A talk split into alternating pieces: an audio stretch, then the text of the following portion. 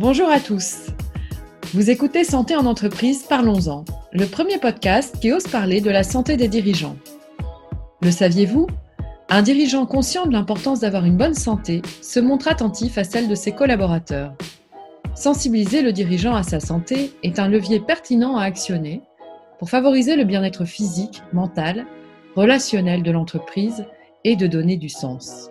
Et c'est rentable. Des études canadiennes prouvent qu'un dollar investi en santé rapporte entre 1,8 et 4 dollars. Le podcast Santé en entreprise invite les dirigeants, les DRH, les entrepreneurs et les médecins à partager leur expérience de la santé en entreprise et les encourager à intégrer la santé aux indicateurs de performance au même titre que le chiffre d'affaires.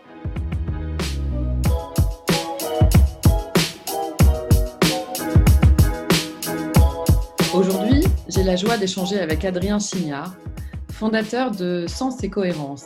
Adrien est psychologue du travail et consultant et son rôle est de promouvoir la santé dans les changements. Bonjour Adrien. Bonjour Constance. Qu'est-ce qui vous anime dans ce que vous faites et comment est-ce que vous en êtes arrivé à la santé dans l'entreprise? Alors, c'est une question, on va dire, c'est une pièce à double face. Une face qui est un peu triste et une face qui est hyper heureuse. Je vais commencer par la tristesse, comme ça, ça nous amènera, on va dire, à, voir que même dans les émotions pénibles, il est possible de faire germer plein de belles choses. Euh, moi, je suis psychologue du travail et des organisations et qui m'a amené à m'intéresser euh, à la santé au travail. Euh, c'est des choses qui sont assez particulières. En fait, quand j'ai fait mes études, ça n'existait pas encore. C'est-à-dire qu'on ne parlait pas encore en psychologie quand je suis sorti. Alors, j'ai 37 ans, je suis sorti de la fac en 2006. Rappelez-vous, les vagues de suicide chez France Télécom et chez Renault, c'est le plan d'Arco, c'est 2007, 2008, 2009. À l'époque, je m'intéresse à ça, je lis beaucoup sur le sujet, euh, je me questionne, mais c'est un non-sujet en France à ce moment-là. Et il se trouve que je travaille dans une, petite entreprise familiale et la première personne qui m'a fait confiance d'un point de vue professionnel, qui était mon mentor, euh, mon boss de, de l'époque, en fait, s'est suicidé. Il était dans le bureau juste à côté du mien. Mon patron s'est suicidé à ce moment-là. Ça m'a, on va dire, profondément meurtri, comme vous pouvez l'imaginer. Et ça m'a fait considérer pour la première fois de ma vie qu'effectivement, il était important de se parler de la santé, de la santé au travail, puisque moi je suis un psychologue du travail. Hein. je n'ai aucune qualité clinique en tant que telle pour aller aider quelqu'un qui irait mal dans sa vie perso. Et je me suis dit que ce serait intéressant. Donc, j'ai fait mes premières, euh, armes sur ce sujet-là en rejoignant un grand cabinet euh, parisien. Et ça a tellement bien fonctionné que je me suis retrouvé à l'hôpital. Et on m'a expliqué qu'en clair, euh, si j'avais envie de voir au-delà de mes 40 ans, j'avais intérêt à changer complètement mon rythme de vie. Et je me suis dit que c'était peut-être le bon moment, en fait, de commencer à prendre soin de moi et que la santé du dirigeant, c'était aussi une belle façon de commencer, on va dire, à être cohérent dans la dans l'approche qu'on pouvait vanter.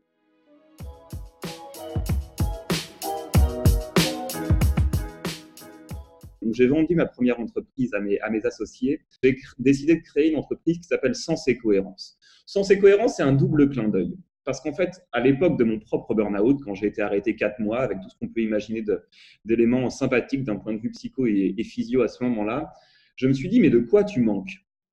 De quoi tu manques dans cette vie? Tu, viens d'avoir 30 ans. J'ai fait mon burn-out, euh, enfin, je suis tombé physiquement euh, deux jours avant mes 30 ans. Et je me suis dit, mais de quoi tu manques? Je dis, je manque de sens et je manque de cohérence.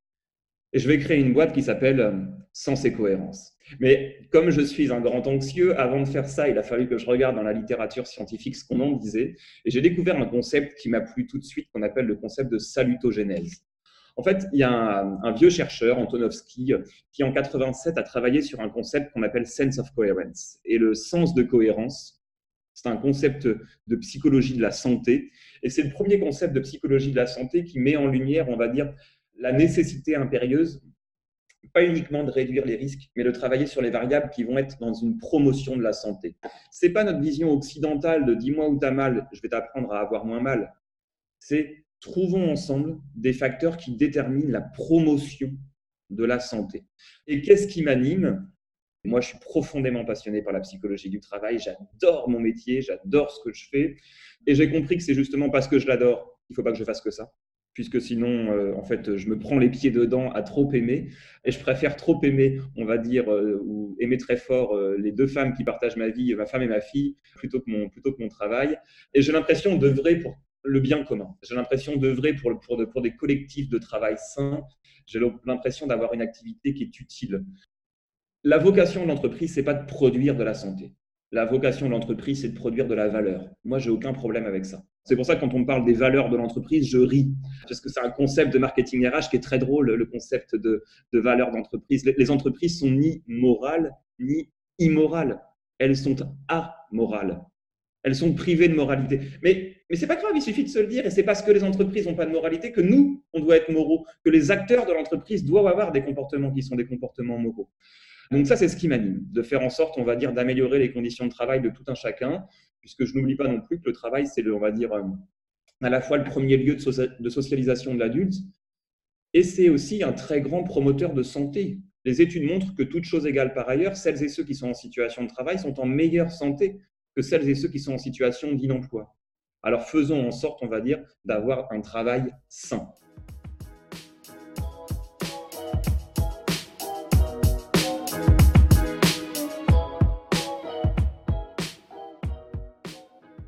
Pour vous, Adrien, qu'est-ce que c'est qu'être en bonne santé? Moi, en fait, je suis en bonne santé quand je me pose aucune question sur ma santé. Vous savez, en psychologie positive, on parle de l'expérience de flow ou de flux. Cette expérience de flow ou de flux, c'est quand vous êtes en train de faire un truc et qu'on vous dit, mais euh, viens manger, tu as vu l'heure qu'il Et vous dites, non, mais il est déjà midi et demi là. En fait, moi, c'est ce qui se passe quand je suis en train, par exemple, soit de jardiner avec ma fille, euh, soit euh, de cuisiner avec ma fille. On adore ça. Et en fait, je ne vois pas le temps passer. Et en fait, quand je suis dans une expérience de flow, je ne sais pas si je suis heureux ou pas parce que je m'en moque. Je ne me pose pas la question. Je suis pleinement enthousiaste, je ne vois pas le temps passer, je prends du plaisir. Ce n'est pas juste une absence de trouble, c'est quelque chose de positif. Comment je fais pour prendre soin de cette propre santé? Moi, ça fait sept ans, en tout cas depuis le jour où je suis sorti de l'hôpital, que je me suis dit, écoute, il euh, va falloir que tu réaménages ta vie différemment. En fait, moi, j'avais besoin de retrouver du contrôle. Du contrôle sur mon temps, du contrôle sur mon avenir, du contrôle sur mes sources de plaisir. Et j'avais besoin d'être propriétaire de tout ça. Donc en fait, maintenant, je ne travaille chez mes clients ou pour mes clients que deux jours à deux jours et demi maximum par semaine, et ce depuis sept ans. Je ne me suis pas donné des objectifs annuels, moi j'ai des objectifs de semaine. Toutes les semaines, je fais maximum deux jours et demi chez mes clients. Le reste du temps, je suis chez moi ou au bureau, j'écris, j'enseigne un petit peu et je passe beaucoup, beaucoup, beaucoup de temps avec ce qui me procure, de, enfin les personnes qui me procurent beaucoup de plaisir, que sont ma femme et ma fille. J'ai compris que je faisais un métier qui était compliqué puisque je suis exposé euh, à la violence, à la tristesse, à la mort, à la perversion, à la culpabilité, à la honte, au décès, aux fermetures.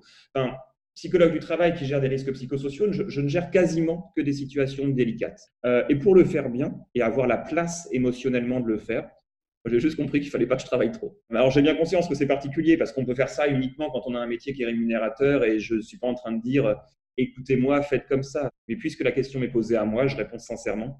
Euh, moi, j'ai fait en sorte, on va dire, euh, de me mettre un objectif. J'ai un objectif de chiffre d'affaires annuel, mais c'est un objectif à ne pas dépasser.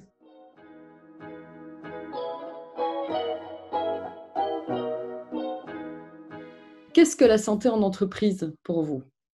Mon métier, c'est de comprendre les facteurs qui influencent pour l'instant négativement la santé en entreprise pour faire en sorte de les résorber, donc de diminuer les facteurs de risque, et tant que faire se peut, d'augmenter ce qu'on appelle les facteurs de protection, ce qui va diminuer la probabilité d'apparition d'un trouble psychosocial, on sait que dans la littérature scientifique, il y a entre 30 et 35 facteurs de risques psychosociaux qui vont générer du stress ou on va dire des conséquences délétères pour la santé et pour la performance.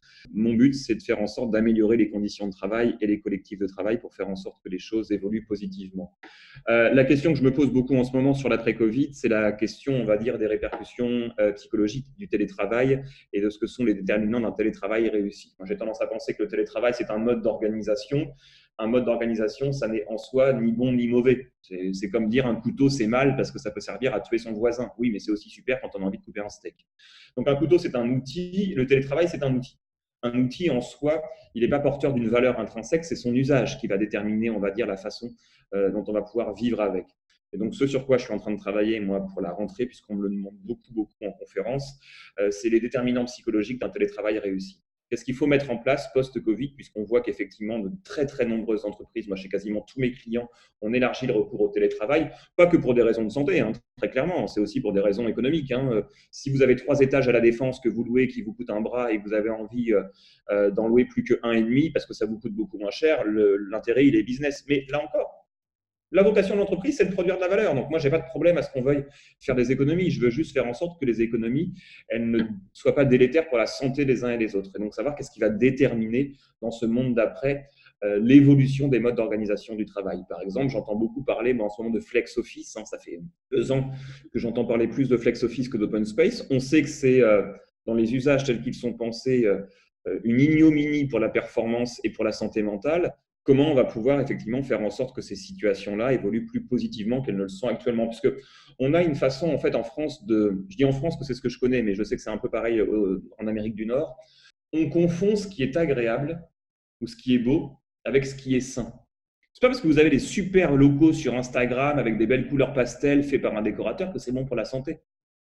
Et donc, effectivement, on a tous des, j'en vois partout, des très, très, très, très beaux bureaux mais on peut avoir des très beaux bureaux qui sont absolument pas bons euh, pour la santé physique et mentale, et donc qui sont mauvais pour la performance dans un second temps. Donc moi, le, monde d'après, je ne sais absolument pas à quoi il va ressembler. J'ai aucune qualité divinatoire et je vous avoue que si j'avais des qualités divinatoires, je serais déjà en train d'aller jouer au loto. Je suis euh, juste à me questionner sur euh, qu'est-ce qui va déterminer une faculté à travailler en situation de remote, enfin de télétravail, à la fois du côté des managers et du côté des collaborateurs, pour faire en sorte que ça soit bon pour l'entreprise et bon pour la santé.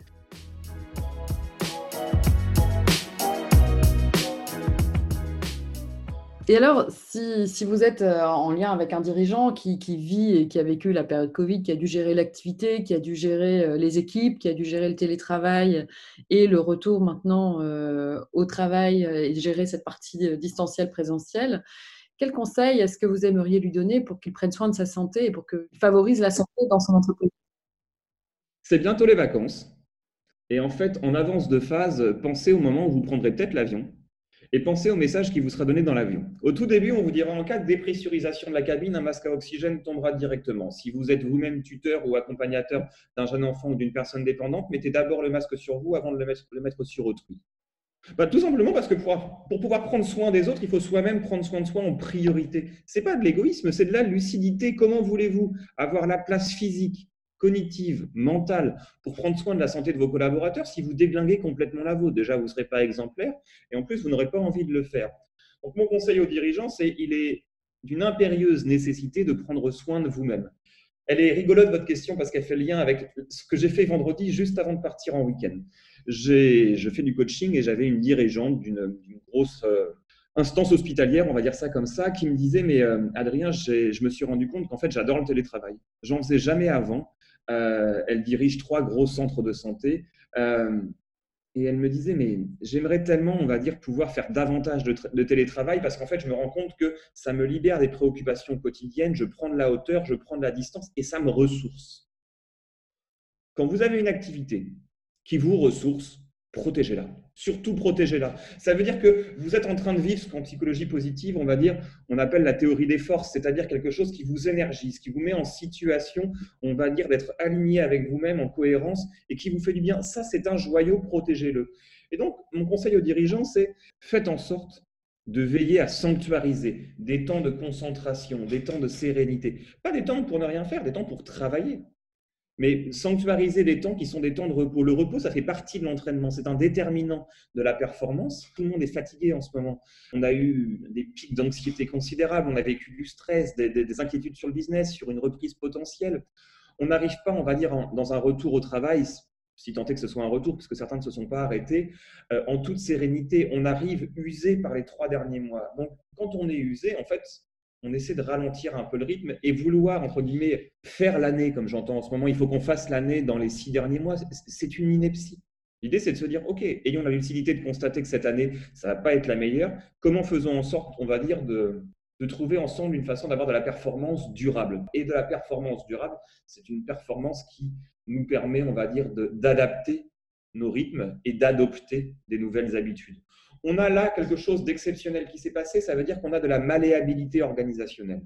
On a pour la première fois depuis très longtemps un truc qui a fait bouger un peu nos organes, nos façons de faire, et qui va nous permettre, puisque c'est un peu malléable, de rompre avec des habitus, dirait le sociologue, des habitudes, dirait l'homme de la rue, qu'on a tout simplement parce qu'elles sont là, parce que c'est la coutume, on a toujours fait comme ça.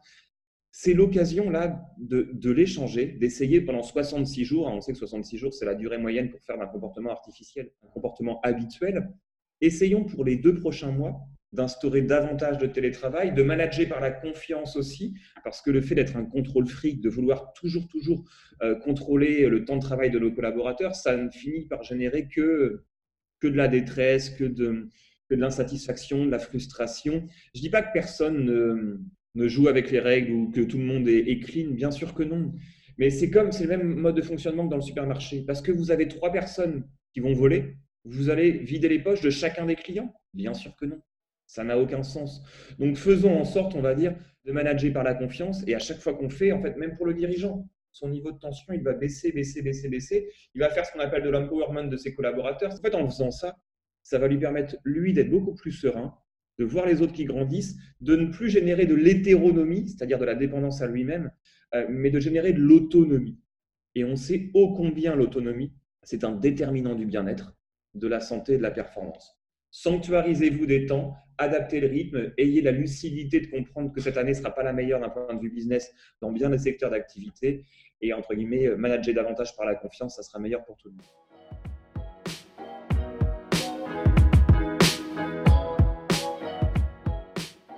Vous parlez de lucidité, c'est aussi d'accepter finalement. Et là, il y a tout un processus à mettre en place pour que la personne euh, accepte que l'année ne se fera pas comme on avait prévu qu'elle se fasse. Oui, bien sûr. Enfin, c'est un travail difficile, euh, celui de revoir à la baisse, on va dire, ses, ses désirs, ses intentions, ses, ses KPIs, le chiffre d'affaires qu'on avait prévu de faire, la marge opérationnelle qu'on voulait dégager.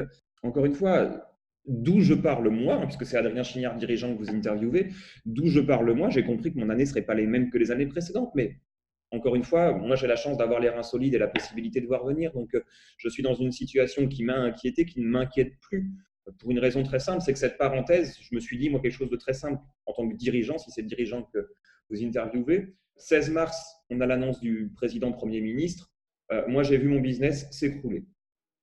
Plus rien dans l'agenda dans les 15 prochains jours, enfin les 15 jours d'après, tous les clients qui disent bah, Adrien, t'es vraiment pas une priorité. Et pour être très sincère, ils avaient hyper raison. Hein. Enfin, faut qu'on se remette à notre place, nous les psys du travail aussi, c'est-à-dire qu'on n'est jamais indispensable. Si vous avez un giga problème, n'allez surtout pas voir un, psychologue du travail, foncez aux urgences. Non mais soyons sincères.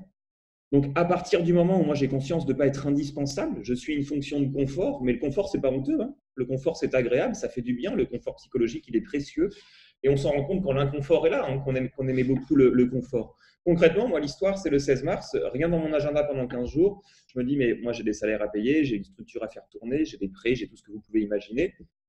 Je me suis dit, la lucidité, c'est d'arrêter de te battre dans tous les sens pour, pour, pour appeler tous les clients. Ne fais surtout pas ça. La lucidité, c'est de te dire que là, pendant un certain temps, puisqu'à l'époque, c'était un temps indéterminé, on va avoir une malléabilité et une anxiété. L'anxiété, ça va faire en sorte que tout le monde va chercher à se rassurer, ce qu'on appelle une stratégie de coping centrée sur la recherche active d'informations en psychologie. Quand je stresse, je vais chercher de l'info pour me rassurer. Je vais chercher de l'info sur quoi? Sur les réseaux sociaux et sur les réseaux sociaux pro. Bon, bah moi, je me suis dit, plutôt que de faire du chiffre d'affaires pendant ces trois mois, ce que je vais faire, c'est de la notoriété. Donc, je vais partager uniquement ma passion et puis on verra qui ça intéresse. Je me suis promis pendant 50 jours, les 50 jours du confinement, de partager un poste par jour sur la psychologie du travail, la santé mentale, sur l'unique domaine sur lequel je suis compétent. Sur les, franchement, ne me demandez pas de monter un mur, Constance. Si, on serait une belle tranche de rigolade ensemble, mais à mon avis, c'est tout ce qu'on pourrait en sortir. J'ai fait ça pendant 50 jours et le bilan, il est très simple. Je l'ai fait hier soir avec ma, ma compagne.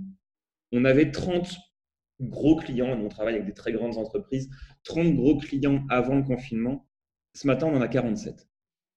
Donc manifestement, quand on fait les choses avec passion, euh, sérénité et que ça plaît, manifestement, euh, ça semble générer de la satisfaction chez les clients. Alors autant vous dire que pour moi, d'un point de vue santé, c'est super agréable.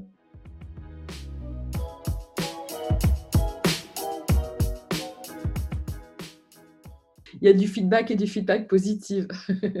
pour vous, c'est quoi euh, l'avenir de la santé en entreprise?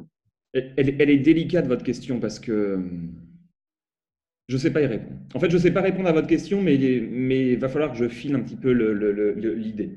La santé en entreprise, aujourd'hui, c'est quelque chose d'éminemment légal. C'est-à-dire que si on n'a pas le 41-21 du Code du travail et qu'il saute, ma profession, elle disparaît quasiment. C'est-à-dire qu'il y a cette obligation de sécurité de, de, résultats en matière, on va dire, de prévention de la santé physique et mentale des collaborateurs. Et moi, je ne crois pas en l'intention bienveillante de l'entreprise sur ces sujets-là. C'est pas que je n'y crois pas, en fait. Je m'exprime très mal. Je sais après 15 ans à faire ça, un peu plus de 1000 interventions, je sais qu'il ne faut pas compter sur l'intention bienveillante. Ou alors si, mais c'est comme faire une charte. Faire une charte, c'est ce qu'on fait quand on a envie de rien faire. Oui, ok. Ça mange pas de pain, c'est agréable, mais c'est la meilleure façon de se désengager. C'est comme le manager qui dit euh, bah, Je suis soutenant, ma porte est toujours ouverte. Dire ma porte est toujours ouverte, c'est la meilleure façon de ne pas soutenir, mais de se donner bonne conscience. C'est quoi l'avenir de la santé en entreprise? Bah, En fait, on a déjà tout ce qu'il faut. En prévention primaire, secondaire et tertiaire des risques psychosociaux, avant, pendant et après que ça brûle au travail. On a déjà toutes les méthodologies qui, existent, on sait faire. Simplement, c'est important qu'on protège notre cadre légal pour faire en sorte qu'on puisse toujours exercer dans, dans ces conditions-là et qu'on puisse faire avancer la question de la santé en entreprise. Cela dit, moi j'ai plein de bonnes nouvelles sur le sujet, puisque je vois là que cette situation très spécifique qu'on a vécue, elle a augmenté le niveau de maturité des organisations sur le sujet, mais alors considérablement. Moi, j'avoue, j'en suis le premier surpris et très agréablement surpris. En tout cas, de ma petite fenêtre, et je ne veux pas générer, on va dire, d'inférence arbitraire. Je ne suis pas en train de vous dire, moi, Adrien, je suis le représentant de la santé au travail en France. Ça serait complètement illégitime. Mais en tout cas, de ma propre pratique, de ma petite fenêtre, ce que je vois, c'est que je n'ai jamais eu autant d'entreprises qui se sont questionnées sur la prévention primaire des risques psychosociaux, sur la prise en charge des émotions qui sont difficiles en situation de travail, sur la compréhension du stress post-traumatique, sur la compréhension de l'anxiété, sur la compréhension de ce qui détermine la performance d'un point de vue psychologique. J'ai jamais eu autant de demandes de conférences, de formation. Donc ça veut dire que la prévention secondaire, elle est enfin bien comprise. On a eu une explosion des cas de prévention tertiaire, hein, de la cellule d'écoute où on met des psychologues en place chez nos clients. Oui, il y a eu une situation exceptionnelle, mais cette situation exceptionnelle, elle a fait prendre conscience à beaucoup que ça n'est pas une option la santé au travail. En fait, c'est pas de la bienveillance la santé au travail. Euh, c'est pas être gentil la bienveillance au travail. C'est être lucide sur le fait que la, la santé, elle détermine notre performance. C'est un c'est un moyen de la performance. On a besoin de performer, d'autant plus en ce moment, donc on a besoin de santé, d'autant plus en ce moment. C'est tout bête, mais ça parle quand même. On avait prévu contractuellement d'arrêter avec nos clients euh, les dispositifs de soutien psychologique en FaceTime, Teams ou quoi que ce soit au 31 mai. 100% des clients ont demandé à ce que ça aille jusqu'en septembre. Et en septembre, on a déjà des rendez-vous de clients qui nous disent Mais en fait, on se rend compte que c'est tellement pratique ce truc-là que vous voudriez pas euh, venir le faire directement dans nos locaux? C'est ce qu'on fait d'habitude. On va dans les locaux des clients pour le faire. C'est toujours plus sympa de mettre un être humain en face d'un être humain plutôt qu'un écran. Et en fait, la plupart des clients nous disent, mais en fait, je pense qu'on va continuer ce dispositif-là. C'est de la prévention tertiaire. Alors, les ayatollahs des risques psychosociaux me diraient, mais Adrien, tu n'as pas honte euh, de dire que tu fais de la prévention tertiaire sans avoir questionné tes clients sur la prévention primaire et secondaire? C'est presque un, presque un crime dans mon métier de faire ce genre de choses. Bah zut. En fait, moi, je considère que c'est un apéritif, c'est un pied dans la porte. Si c'est comme ça que ça donne envie aux entreprises de se questionner sur la santé au travail, c'est jamais en faisant des injections de moraline aux entreprises en disant vous n'avez pas honte, vous devriez faire ça que ça fonctionne. Je préfère susciter chez elles le désir de s'intéresser en mettant en place des dispositifs de prévention tertiaire pour qu'ensuite on aille se poser la question plus globalement des conditions de travail. Merci.